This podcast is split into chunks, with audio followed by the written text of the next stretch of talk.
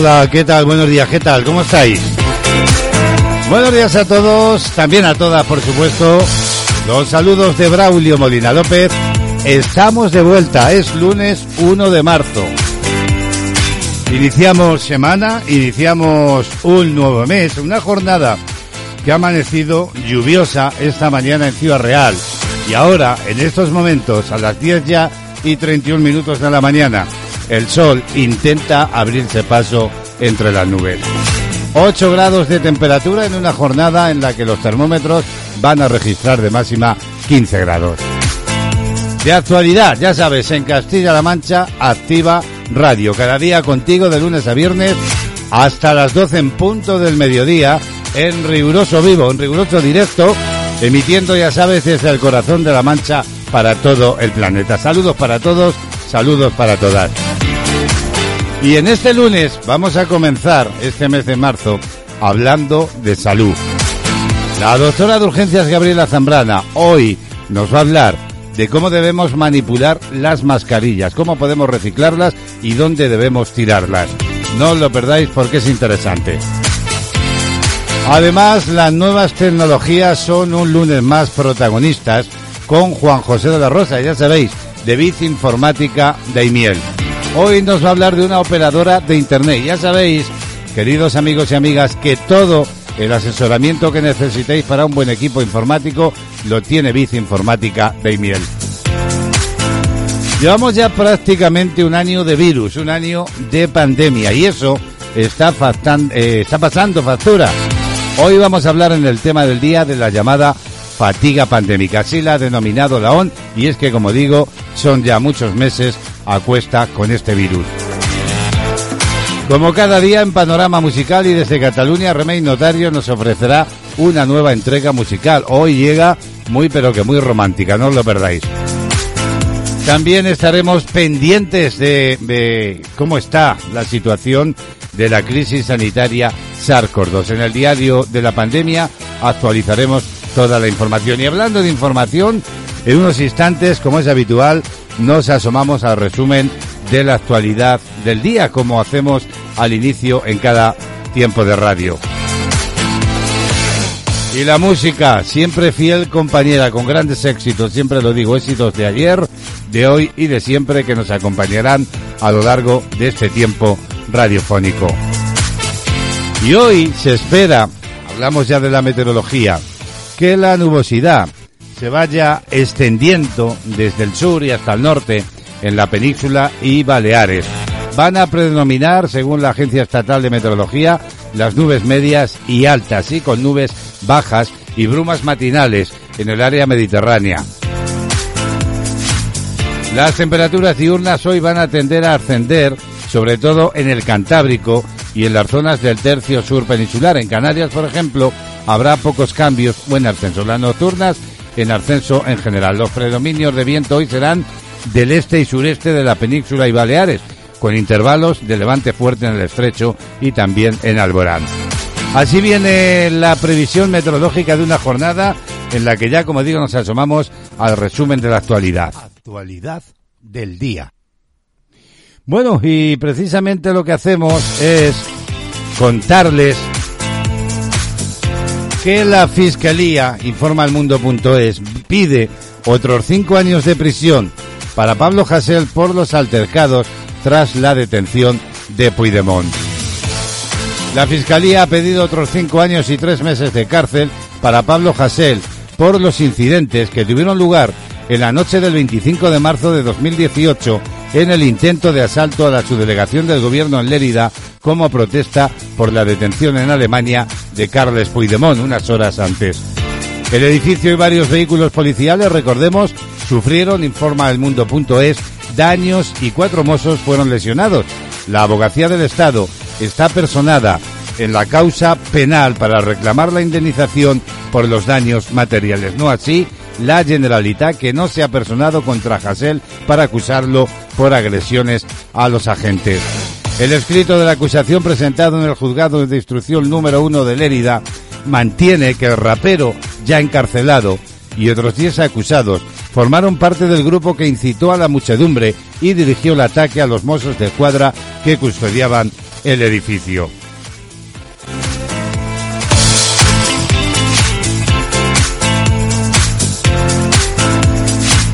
Y precisamente el conseller de Interior de la Generalitat ha estado en la cadena SER hace tan solo unos eh, instantes en una entrevista.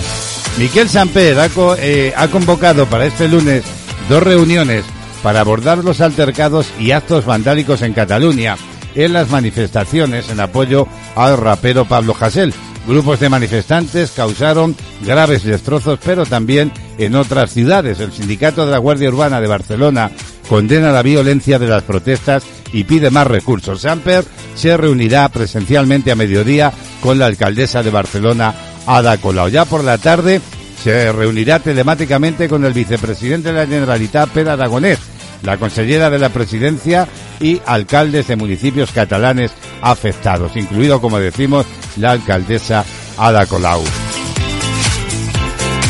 Y también, como no, los hosteleros de Barcelona están criticando la pasividad de las administraciones ante estos disturbios. El gremio de hoteles de Barcelona han condenado las noches de disturbios y los actos vandálicos en la ciudad y han afeado a las administraciones su actitud pasiva y ambigua, dicen, que priva a los ciudadanos y al tejido empresarial de su derecho y garantías de seguridad. Es inadmisible, dicen, que las administraciones competentes no muestren una postura y una actitud firme e inequívoca en contra de estos hechos, permitiendo que se sucedan. Así lo decía el gremio en un comunicado de ayer domingo.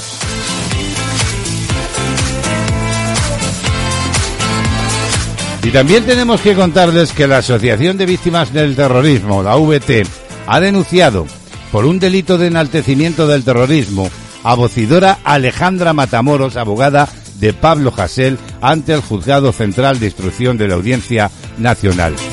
Según expone la asociación, la denunciada asistió a unas charlas organizadas por el movimiento llamado Antirrepresivo de Madrid, con ocasión de celebrar el primer aniversario de la constitución de dicho movimiento el pasado 25 de mayo de 2019. Dicho acto comprendió, entre otras actividades, la realización de diversas intervenciones referidas al objeto del acto donde se denunciaba el estado de represión que a su juicio de las personas intervinientes existía en España. Es una información de qué punto es. Una de las intervenciones la realizó la hora denunciada, que vino a hablar de la situación de opresión, decía, según la entidad denunciante, que ejercitaban las fuerzas y cuerpos de seguridad del Estado en España, hasta que en un determinado momento de su intervención afirmó textualmente según esta información. En el caso de Euskal Herria, los compañeros tuvieron que luchar con los únicos medios que tuvieron y les dejaron que fueran las armas. Ellos lucharon con las armas por su derecho de autodeterminación. Actualidad del día. Y cambiamos de asunto. Eh, Ciudadanos ha pedido al gobierno que actualice la Estrategia Nacional de las Enfermedades Raras. En su iniciativa instan al gobierno a promover a la mayor brevedad posible la actualización de la Estrategia Nacional en Enfermedades Raras con una perspectiva, dicen, multisectorial, contando para ello con la implicación de los distintos departamentos ministeriales, con competencias en el desarrollo de los planes de atención, asistencia e investigación y la participación de las comunidades autónomas, las entidades locales y el tercer sector. Ciudadanos también quiere que el Congreso pida al Ejecutivo manifestar su reconocimiento y apoyo a todas las personas que padecen enfermedades raras o con sospecha diagnóstica y a sus familias y reiterar la necesidad de redoblar esfuerzos y los medios destinados a la investigación de estas patologías y a garantizar una atención, dicen, integral y multisectorial que contribuya a mejorar la calidad de vida de las personas afectadas por estas enfermedades. Hay más asuntos que marcan la actualidad este lunes 1 de marzo. El gobierno prevé que esta semana estén abiertos todos los emplazamientos del Plan Canarias para alojar migrantes. El Ministerio de Inclusión, Seguridad Social y Migraciones prevé, como decimos, culminar esta semana la puesta en servicio de todos los emplazamientos recogidos en el Plan Canarias para abordar el incremento de llegadas a costas a las islas, con un total de 5.810 plazas, ampliables, dicen, repartidos en seis recursos ubicados en Gran Canaria, Tenerife y Fuerteventura. Según ha informado el Gobierno, precisamente el pasado viernes se procedía a la apertura del recurso de acogida de las canteras en la laguna en Tenerife y en los próximos días se hará lo propio con la nave de Bankia que Bankia en este caso cedió temporalmente en el Sebadal en Las Palmas de Gran Canaria. Y les contamos también que el Congreso, así lo informa público.es, el Congreso de los Diputados tiene pendiente desde hace ocho meses acometer una reforma de la ley de secretos oficiales, una norma promulgada por el dictador Francisco Franco hace ya 53 años.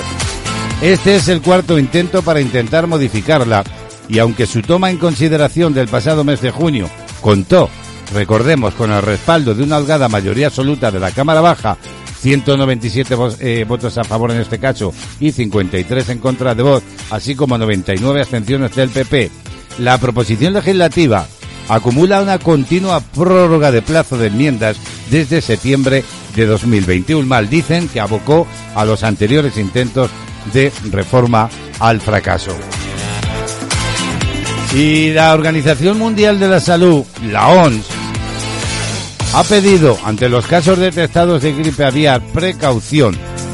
La OMS, la Organización Mundial de la Salud, como decimos, pedía precaución ante los casos de gripe aviar de los que ha sido informada por las autoridades rusas, si bien cree que se pueden atajar con las habituales medidas de higiene.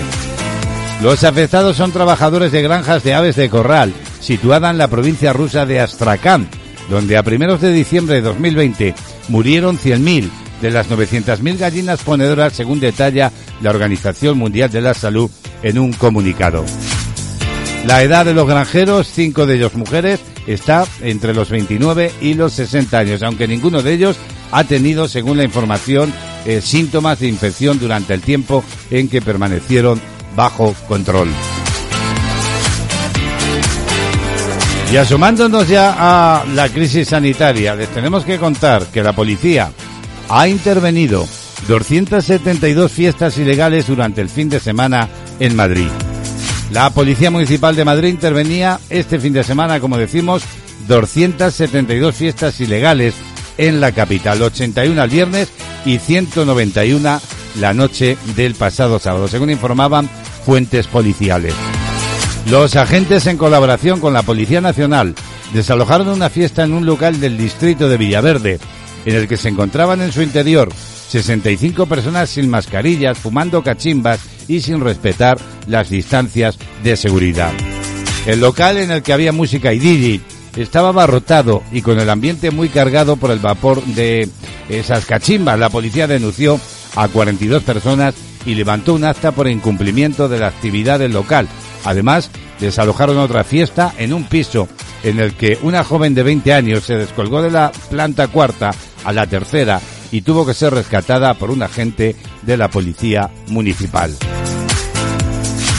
Y hoy también informa la razón.es, informa de el creciente interés de las familias por vacunarse.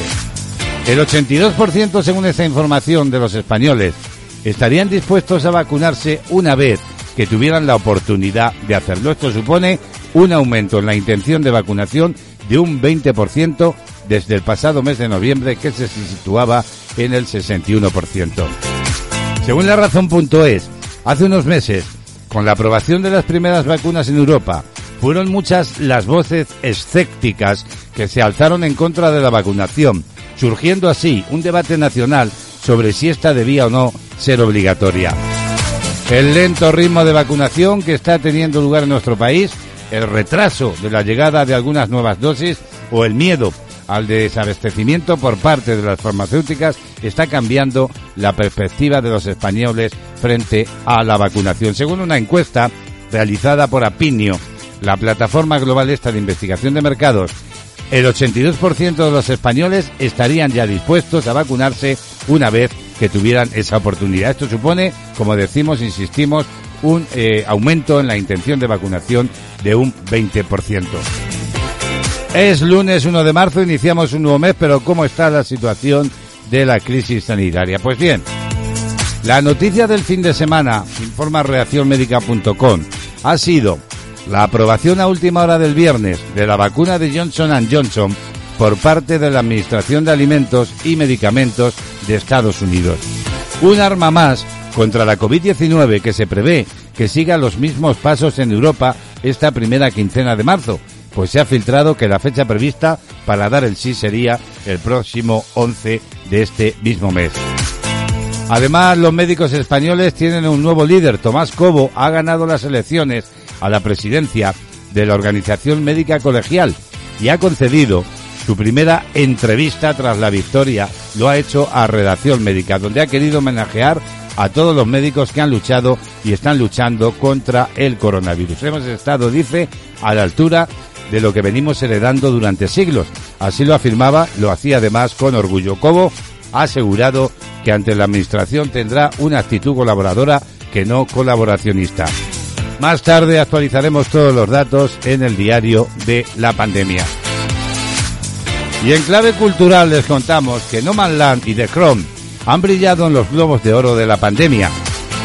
No Man Land, eh, ese film y The Crown, como decimos, la serie de Netflix, fueron los grandes triunfadores en la 78 edición de los Globos de Oro, los premios que anualmente entrega la Asociación de la Prensa Extranjera de Hollywood eh, en una ceremonia que se celebró de forma virtual y fue conducida por Tina Fey. Unos vestidos de gala y otros incluso en pijama, sudadera o chándal. Los nominados y premiados fueron apareciendo en un carrusel constante de videoconferencias durante una gala marcada por las excepcionales circunstancias derivadas de la pandemia del coronavirus y que estuvo presentada, en este caso en directo, por Freddy desde Rainbow Road, ubicado este en Rockefeller Center de Nueva York, mientras que se hizo lo propio desde el escenario habitual de los Globos de Oro en el Hotel Beverly Hilton. En las categorías cinematográficas, la gran triunfadora fue Nomadland, el film eh, dirigido que se llevó el Globo de Oro a la mejor película dramática, imponiéndose así a la gran favorita, la cinta de Netflix Man, que lideraba las candidaturas con seis nominaciones y se fue de vacío. Zhao además hizo historia al convertirse en la segunda mujer en ganar el premio a la mejor dirección tras el triunfo hace 36 años de Bárbara Streisand por Yenti. Dos premios también consiguió Borak, la película eh, film secuela, que se alzó con el Globo de Oro a Mejor Película de Comedia o Musical y Mejor Actor de Comedia o Musical para su protagonista y director Sarah Baron Cohen. Bueno, pues muchas felicidades para todos y todas ellas. 12 minutos para las 11 de ya de la mañana. Ya sabes, esto es eh, CLM Activa Radio.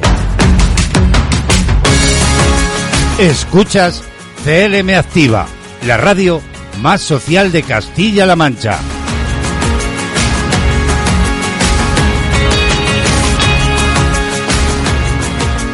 Y nos llega ya nuestra primera propuesta musical de este inicio de semana. Ya la ha reconocido seguro Sammy House y Back to Black. Bienvenidos, bienvenidas.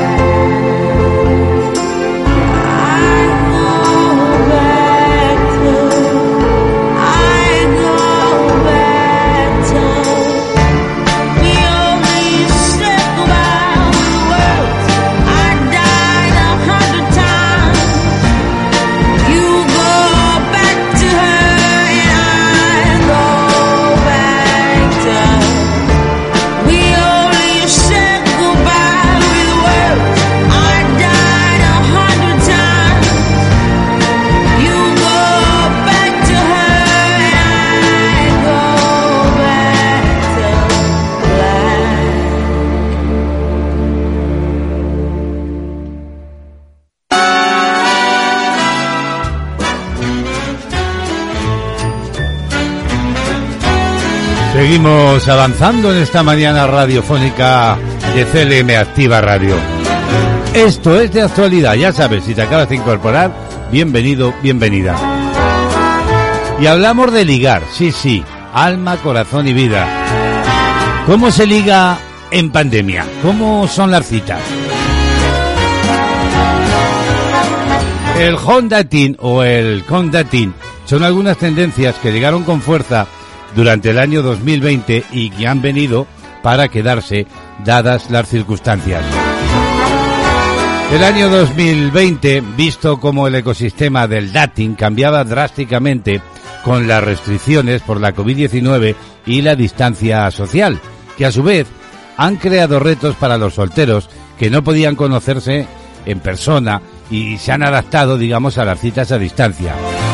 Hoy los encuentros virtuales están al alza y la preocupación desmesurada por la apariencia física de capa caída.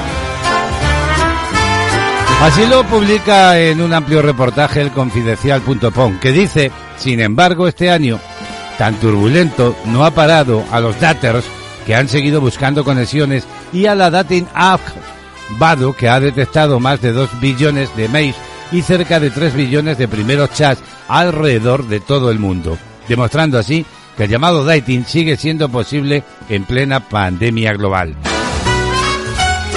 Con los pequeños signos de cambio que asoman en el nuevo año, en este 2021, Badu, de la mano de su global, hay que decir, ha elaborado una serie de predicciones que ya han comenzado en 2020 y que se van incrementando en este año 2021.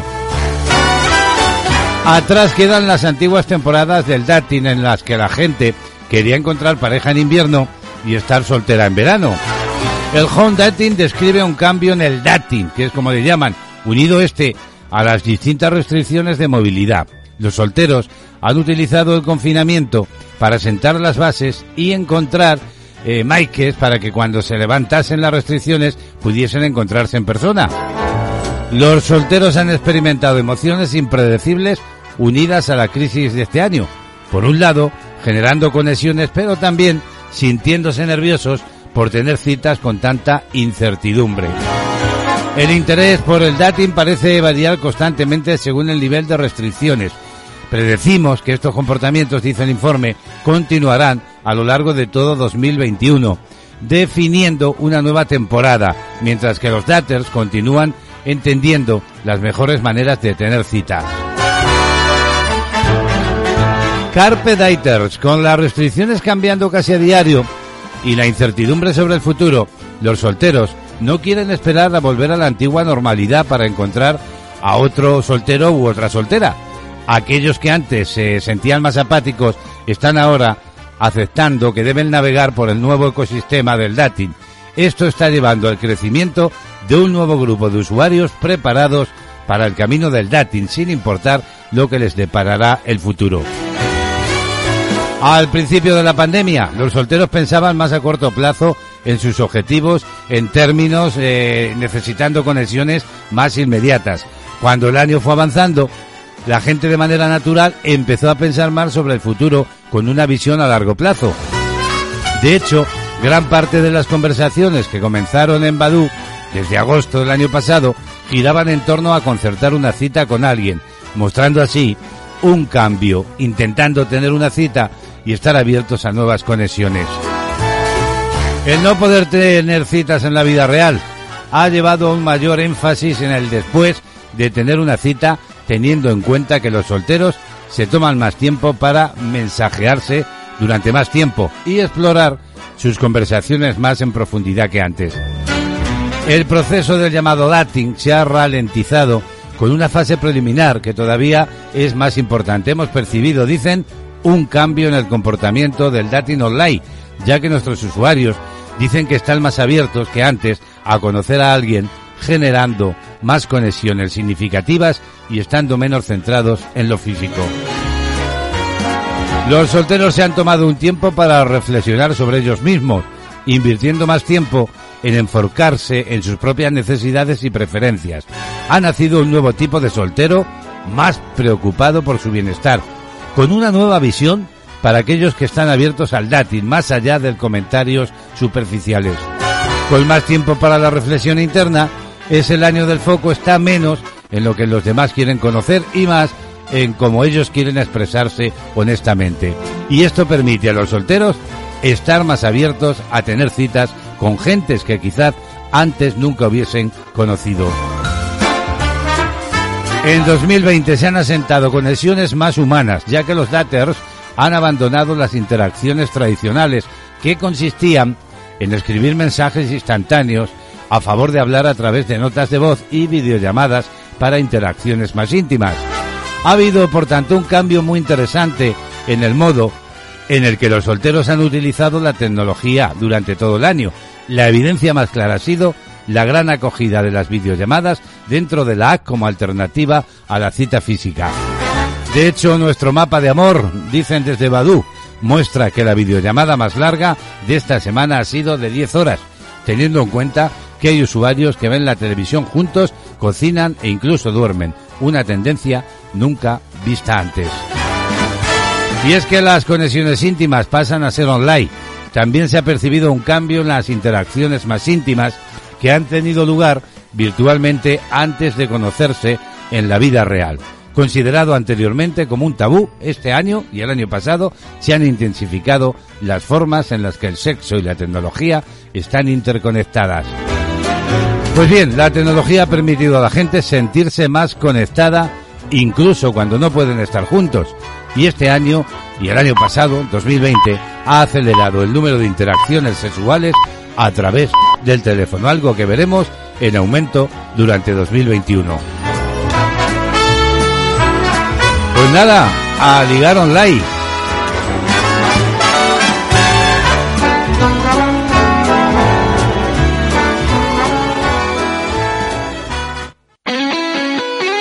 Escucha la radio a tu medida. www.clmactivaradio.es Toda la información y entretenimiento hecho para ti. La agenda del día. Son las 11 de la mañana, vamos a abrir ya la agenda del lunes.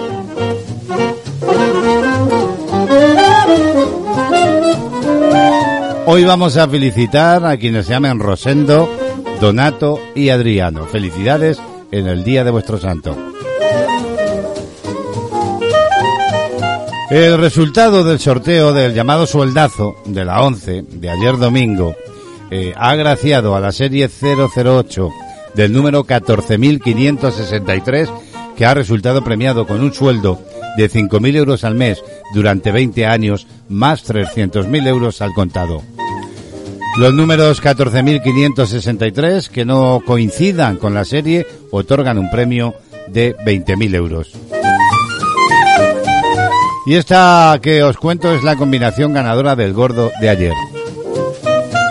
Números 5, 6, 26, 27 y 35. Con eh, número clave en este caso, el 6. Abrimos ya las efemérides, aquellos acontecimientos que han quedado para la historia y que tenían lugar un 1 de marzo. En 1476, en el transcurso de la llamada Guerra de Sucesión por la Corona de Castilla, en la localidad de Zamora, en España, tiene lugar la batalla de Toro, entre las tropas de los reyes católicos contra el ejército de Alfonso V de Portugal, que era partidario de Juana la Beltraneja. Saltamos a 1896, Italia resulta derrotada en Etiopía por las tropas de Negus Meneil. Esta derrota provocaría la caída del gobierno de Crispi y el abandono de las ansias expansionistas de Italia. Y por último, también un día como hoy de 1979, en España, la Unión de Centro Democrático encabezada por Adolfo Suárez vuelve a ganar en las elecciones generales, iniciando así su tercer mandato como presidente del gobierno. Cerramos la agenda, lo hacemos hablando de música y de Lady Gaga. Es noticia porque ha ofrecido ni más ni menos que medio millón por recuperar a sus perros. Lady Gaga ha sufrido un importante revés, nada más poner rumbo a Italia para grabar la nueva película, Gucci, en la que hará las veces de Patricia Regueni, la mujer de Mauricio Gucci, que fue asesinado, recordemos, en 1995. Según el Daily Mail, el pasado miércoles el paseador de perros de la cantante fue sorprendido a punto de pistola por dos hombres por los alrededores de West Hollywood mientras paseaba a Coach, Miss Asia y Gustavo, que es el nombre que tienen. El trabajador recibió un tiro en el pecho del que se está recuperando, pero los asaltantes lograron llevarse a dos de los perros, un bulldog francés, uno de una raza por cierto muy eh, cotizada, y Miss Asia, que logró escapar y ya ha sido recuperada gracias a las autoridades. Todo esto, todo este jaleo, ha pillado a Lady Gaga fuera de su hogar y ante la impotencia de no poder hacer nada, ha ofrecido una recompensa para tratar de recuperar a sus queridas mascotas, en concreto 410.000 euros, sin hacer preguntas a quien le devuelva a Koji y Gustavo. Bueno, pues que haya suerte y aparezca. Lady Gaga cierra hoy la agenda.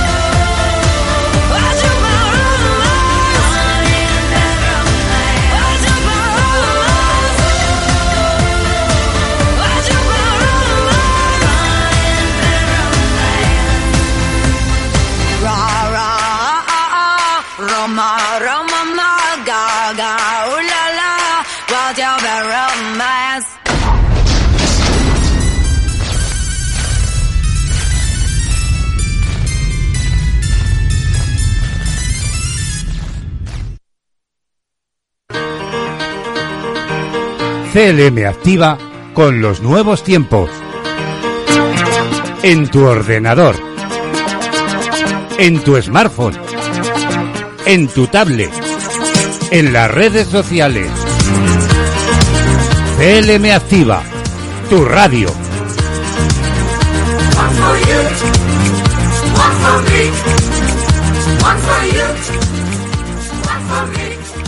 Kiosco de prensa.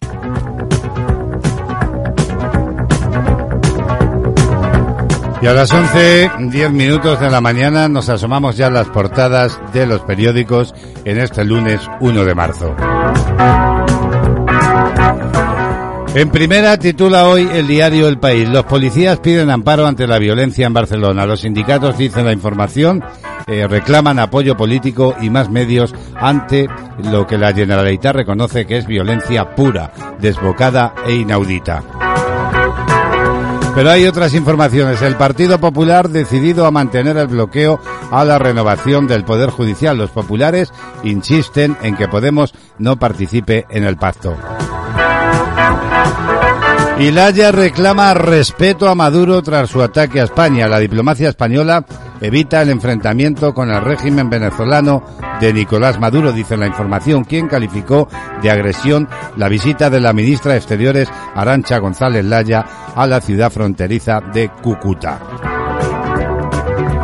Y vemos en portada una imagen de Trump y titula Trump reaparece para reivindicar el trono del Partido Republicano.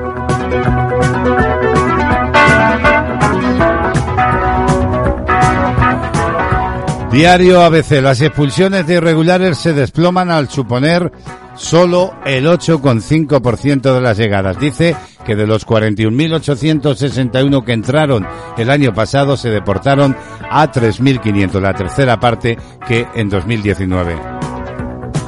Y vemos una imagen de portada del ministro Ábalos. Los tres sobres de Coldo para pagar los viajes de Ábalos titula ABC polémico fin de semana en Canarias. El asesor adelantó, dice la información, con su tarjeta personal los gastos de avión y hotel del ministro y su familia y abonó los extras con dinero en metálico. Portada ya del diario El Mundo que titula Juan Carlos I baraja una vuelta temporal sin residencia fiscal. El emérito, según esta información, planea un simbólico regreso a través de Oporto con asistencia a la regata de Sanchenso el día 13, el camino inverso que hizo en agosto. En su entorno consideran que al tributar en el extranjero y tras la segunda regularización, su caso con Hacienda queda o quedará resuelto. Y Esquerra Republicana de Cataluña informa El Mundo en titulares tomará interior para purgar a los mozos con la bendición de la CUF. El futuro gobierno de Esquerra Republicana por un pacto con la CUF, una formación que para convertir la investidura de Per Aragonés exige una purga en la policía autonómica. La abstención de la CUF es necesaria, dicen, para que gobierne ERC. Y misión del Papa en Irak para frenar la persecución cristiana. Francisco emprende esta semana su viaje más peligroso en plena escalada de violencia. Completan la información del mundo otros titulares o informaciones más breves. 20 escuelas, dice concertadas de Cataluña, piden ser públicas por la crisis. Y por último, portada ya del diario La Razón. Génova minimiza la celebración ante la herencia recibida. Trabajamos, dicen, para festejar el primer año del gobierno de Casado, aseguran desde el partido que justifica en la pandemia el perfil bajo. Y se dispara y suma 10 escaños por la caída del Partido Popular y Ciudadanos. Es esta otra de las informaciones de una encuesta que publica La Razón de NC Report. Bueno, pues estos son, como decimos, los titulares más destacados de la prensa de tirada nacional en este lunes 1 eh, de marzo de 2021.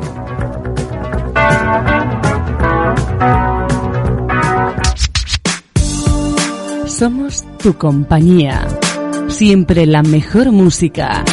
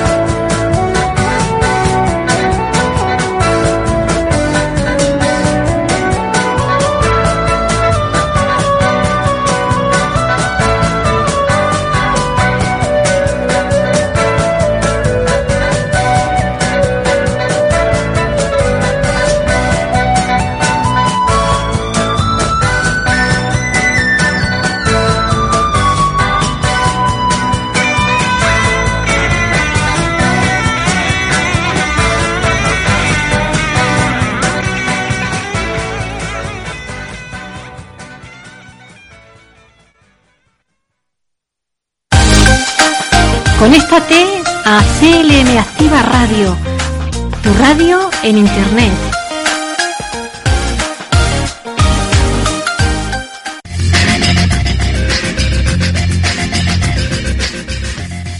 El Digital, con Juan José de la Rosa, de VIP Informática.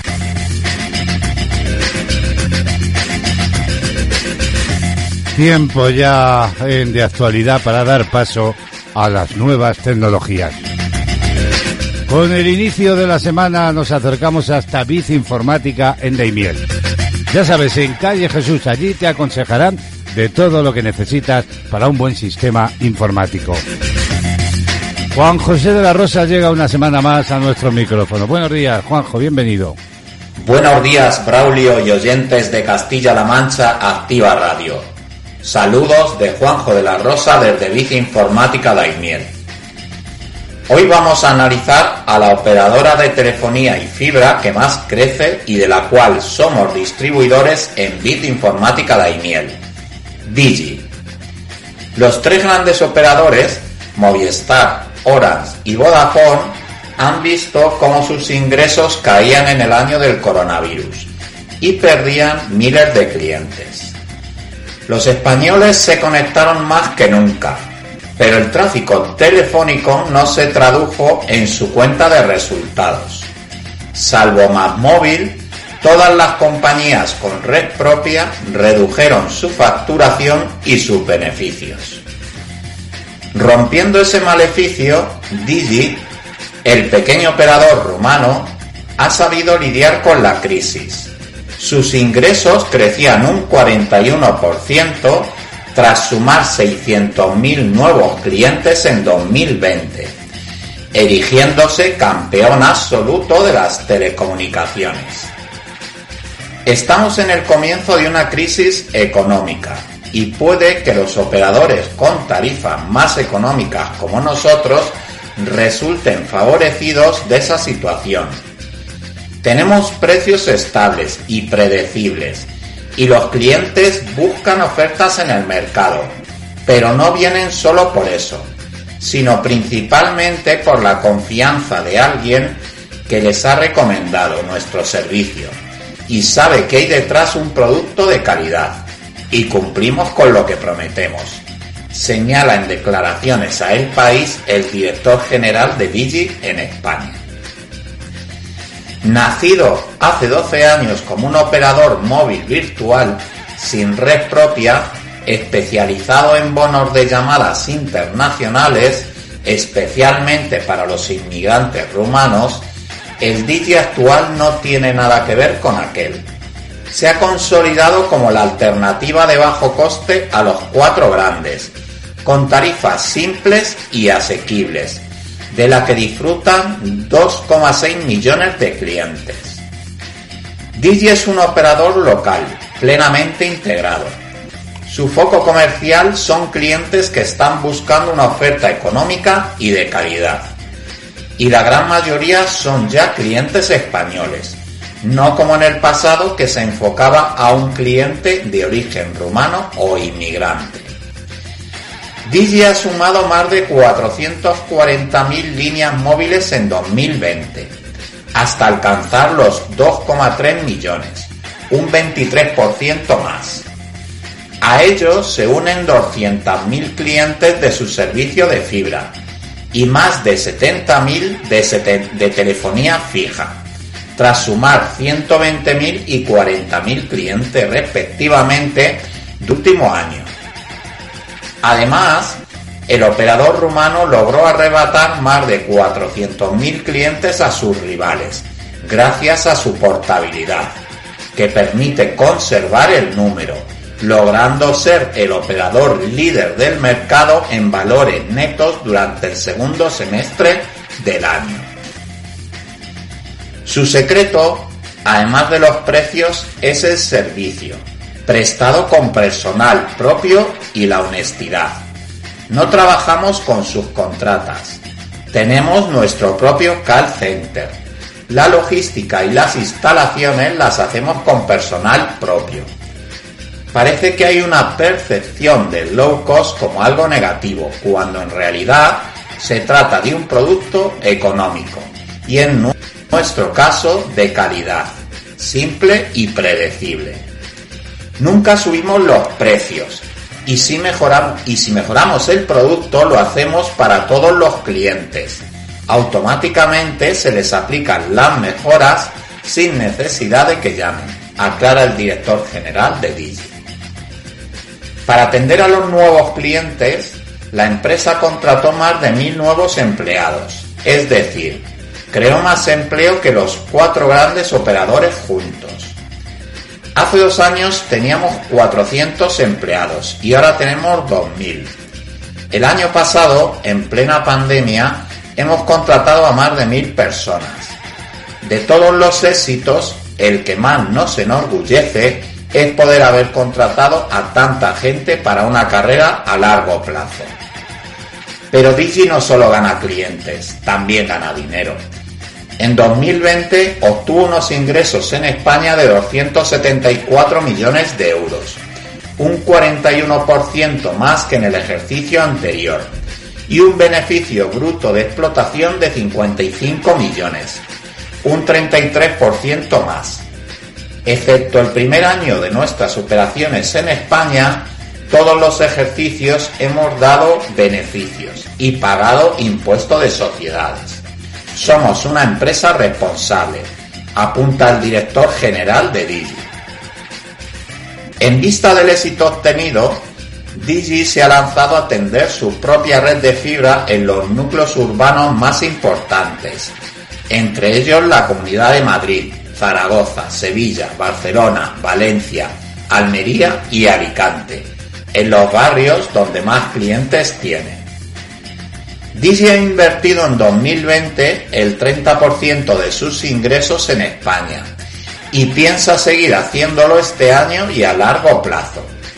Esa inversión se dedica a construir redes y a instalar fibra en los domicilios y suponen muchos salarios de la gente que se emplea en estas tareas.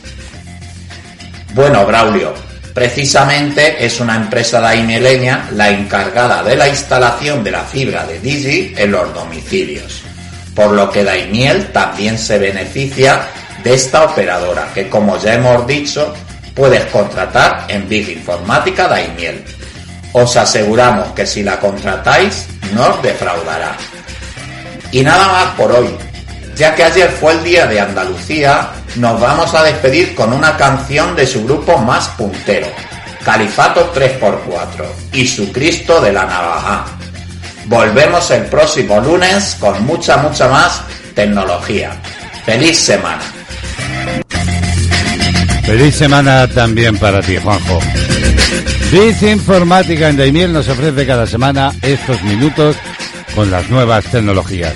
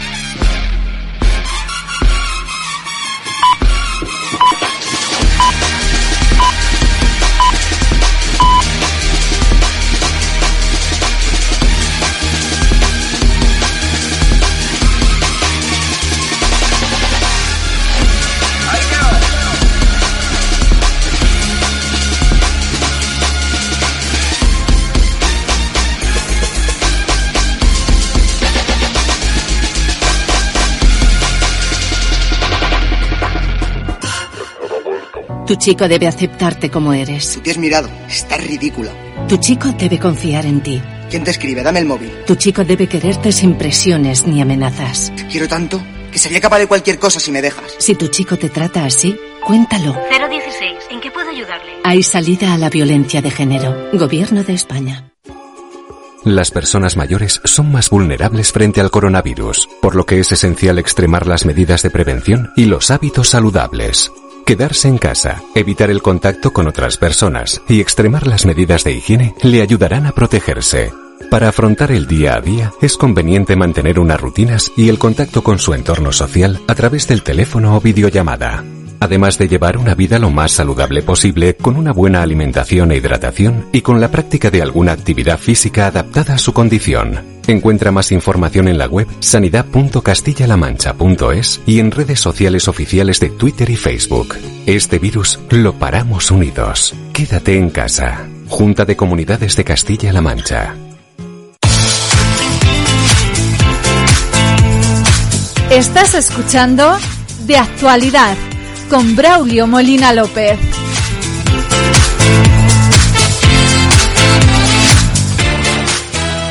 En 28 minutos alcanzamos las 12 del mediodía. Tiempo ya para actualizar la crisis sanitaria SARS-CoV-2.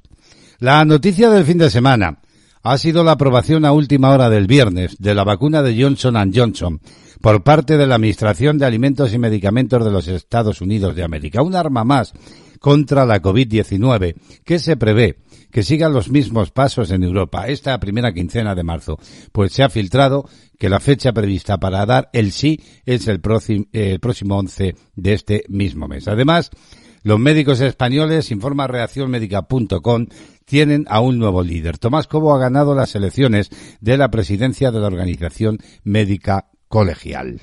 Diario de la pandemia.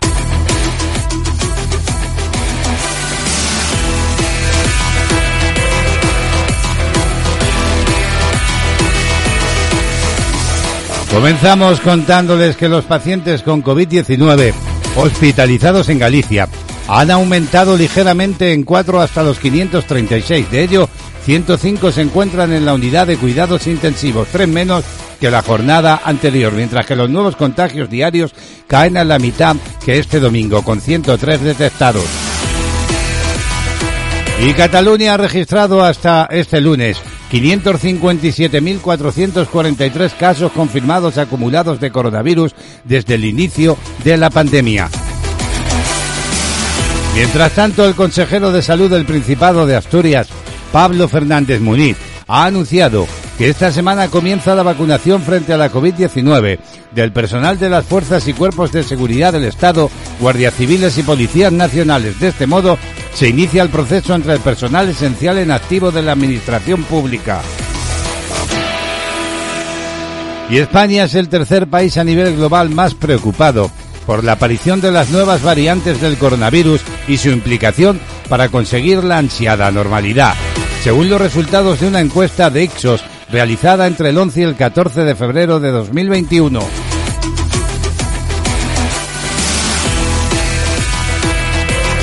Y miramos ahora al mundo. Las autoridades de Rusia han confirmado hace tan solo unos instantes más de 11.000 casos y 300 muertos por coronavirus durante el último día. Por su parte, AstraZeneca ha informado esta mañana de la publicación de resultados preliminares de un estudio procedente del Servicio Público de Salud escocés que estima la efectividad de las primeras dosis de la vacuna frente a la COVID-19 obtenidas tras vacunar a 1.137.775 personas mayores de 18 años, siendo en su mayoría adultos mayores de 65 años. Según este estudio en vida real, la vacuna de AstraZeneca reduce en un 94% la hospitalización. Y Cataluña afronta este lunes la reapertura de los centros comerciales y de tiendas de superficie superiores a los 400 metros cuadrados, aunque con restricciones, coincidiendo con una ligera mejoría de los datos epidemiológicos. Y la comunidad valenciana ha iniciado la pasada medianoche la llamada desescalada de las restricciones establecidas para frenar la COVID-19, con una serie de medidas que afectan tanto a la movilidad como a las reuniones entre grupos de personas y a sectores como la hostelería, el comercio y el deporte. Una de las principales medidas es la reapertura de la hostelería, aunque solo de las terrazas al aire libre. Y los contagios continúan en descenso en la comunidad foral con 42 casos registrados ayer. Todo ello según los datos provisionales del Gobierno de Navarra.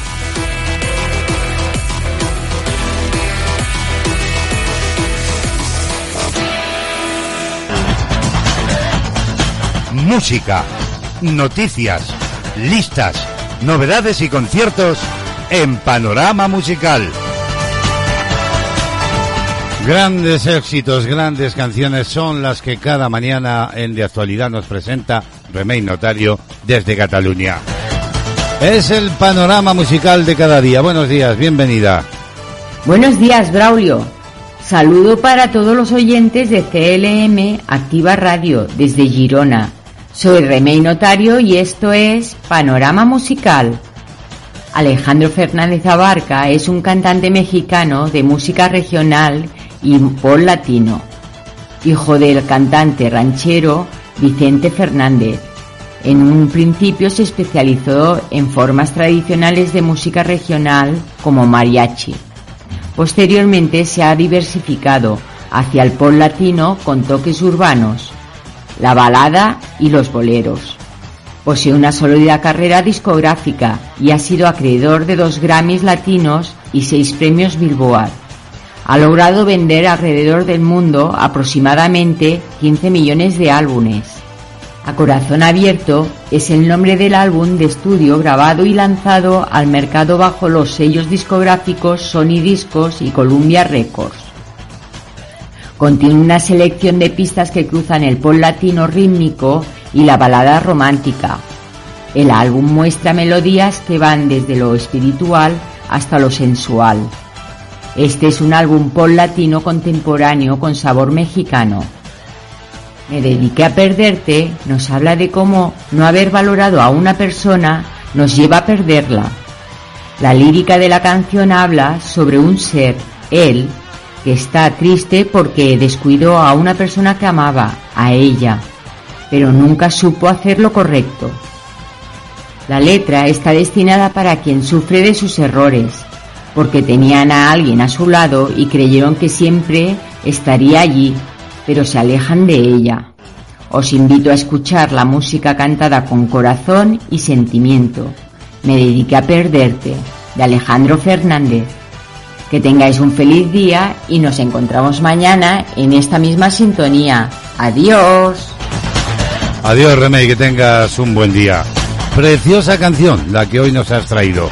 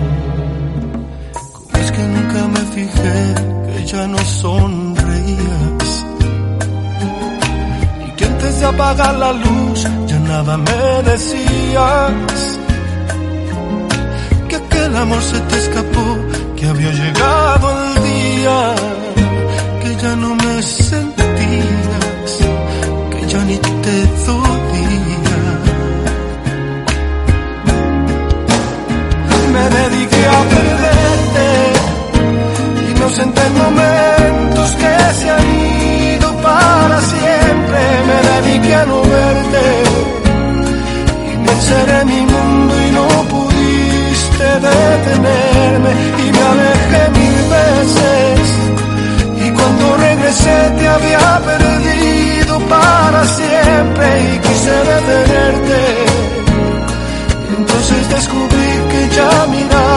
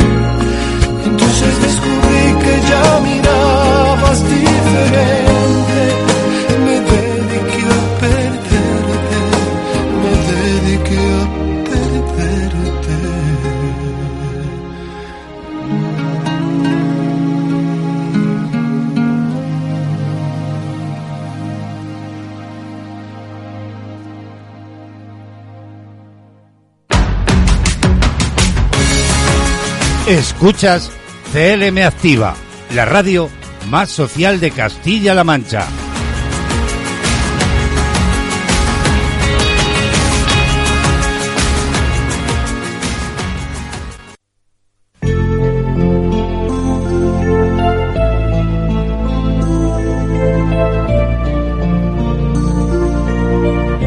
La salud con la doctora Gabriela Zambrana.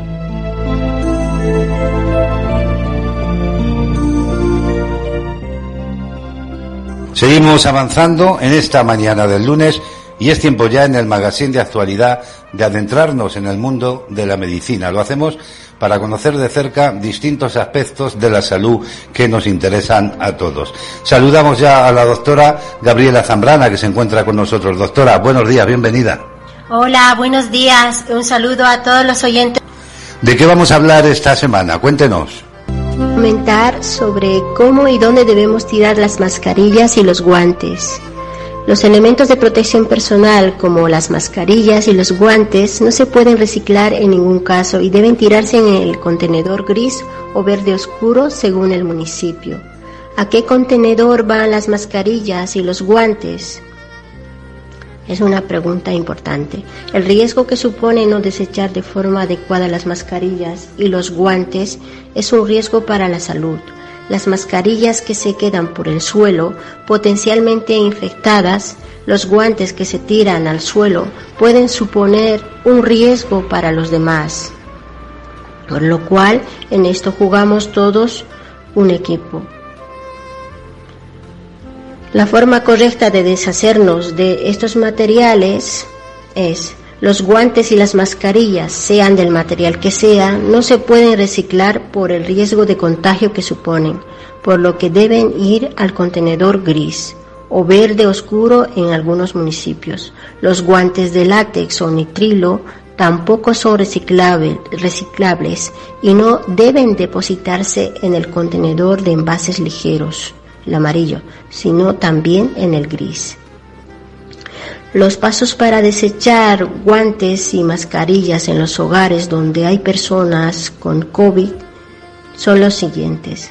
La persona con COVID confirmada o con síntomas debe tirar las mascarillas o guantes o pañuelos usados en una bolsa de plástico con cierre hermético en un cubo de basura situado dentro de su habitación.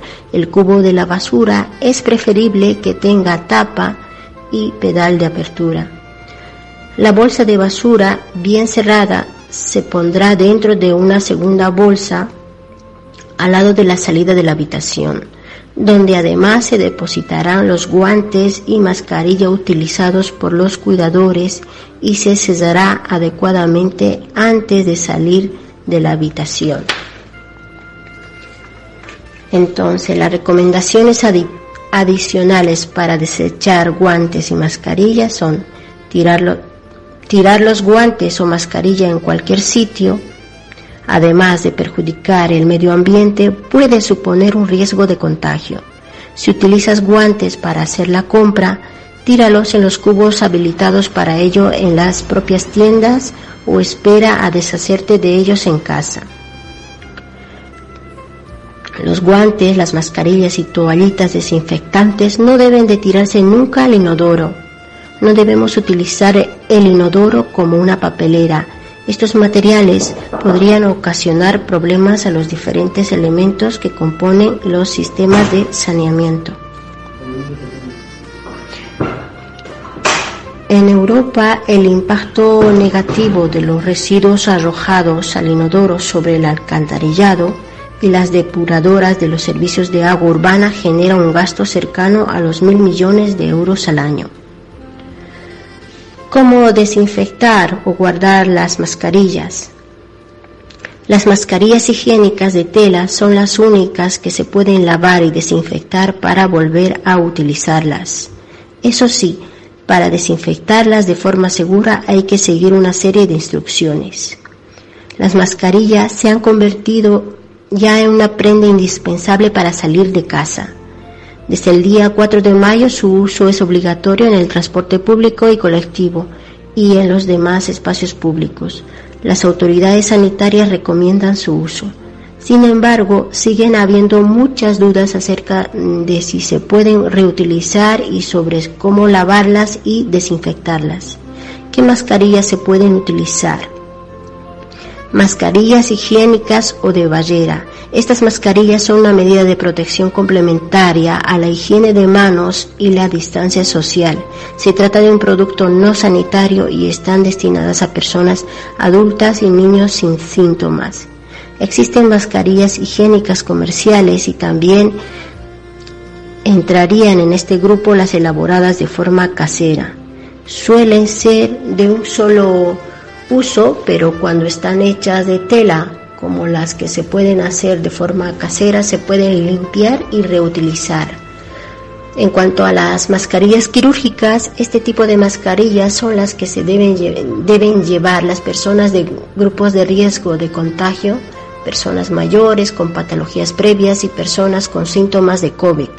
Son como las mascarillas higiénicas, un un complementaria a la higiene de manos y la distancia social no son reutilizables y se deben desechar después de su uso. El tiempo de duración depende de cada fabricante. Si solo se lleva una hora para hacer la compra, como hacemos la mayoría, puedes volverla a usar, pero deja pasar un par de días antes de volvértela a poner. En cuanto a la mascarilla filtrante, son las conocidas como la FFP1, FFP2 o FFP3 y pueden ir con o sin válvula de exhalación. Son las destinadas a personal sanitario o que está en contacto con el virus. No son lavables y la mayoría tampoco son reutilizables.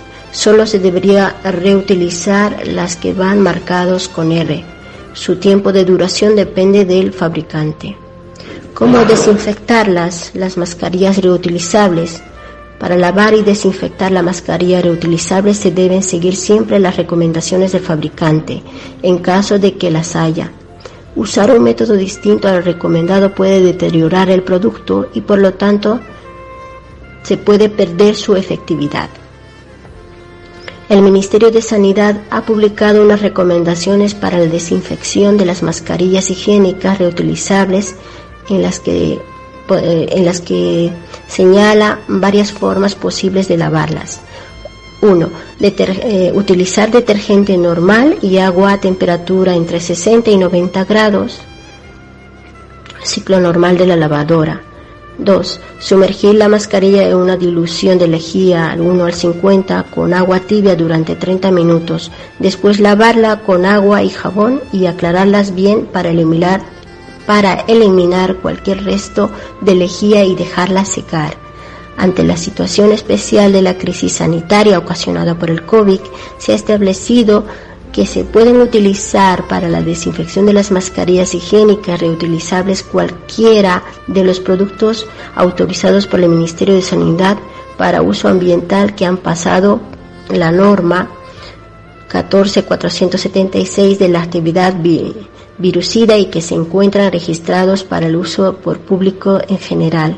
Se deben seguir las instrucciones del fabricante prestando especial atención al uso diluido y no del producto y al tiempo de contacto necesario.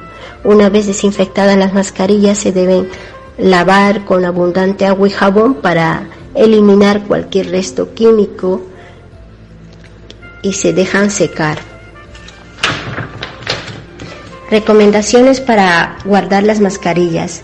Una vez lavadas es importante que estén bien secas antes de guardarlas, ya que la humedad puede favorecer a la proliferación de bacterias. Tanto durante el secado como en el sitio donde se guarde las mascarillas, debes evitar los ambientes en los que se pueda volver a contaminar. No las dejes sobre superficies de uso común como el baño. Tras su uso y una vez ventilada y seca puedes guardarle una bolsita cerrada que debes desechar cada vez que la utilices de nuevo. Entonces, las recomendaciones de uso de las mascarillas se resumen. Sea cual sea el tipo de mascarilla que uses, ten en cuenta algunas de estas recomendaciones.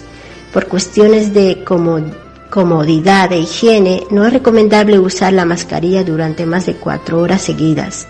En caso de que se humedezca o se deteriore por el uso, debes sustituir la mascarilla por otra para quitártela debes tocar solo las gomas elásticas que van por detrás de las orejas. Lávate las manos inmediatamente antes y después de hacerlo. Han surgido noticias indicando que poner la mascarilla en el microondas podría servir para desinfectarla. No existen datos de que esto sea cierto y, además puede resultar peligroso ya que algunas mascarillas llevan tiras metálicas en su interior. Dar la vuelta a la mascarilla no aumenta su duración ni su eficacia. Úsala siempre por el lado correcto. La cara coloreada de azul o verde es la cara exterior. Lavar la mascarilla de tipo no reutilizable puede ser perjudicial porque se podrían degradar los materiales con los que está hecha y por lo tanto no se puede garantizar que conserve sus propiedades. No las rocíes con soluciones alcohólicas.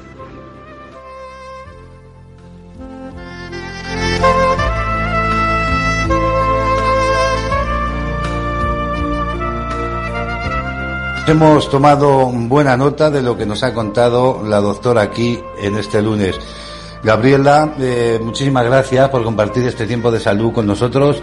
Que tengas eh, una feliz semana y nos encontramos de nuevo el lunes. Gracias por su atención a todos vosotros. Un saludo. Buenos días, hasta la semana que viene.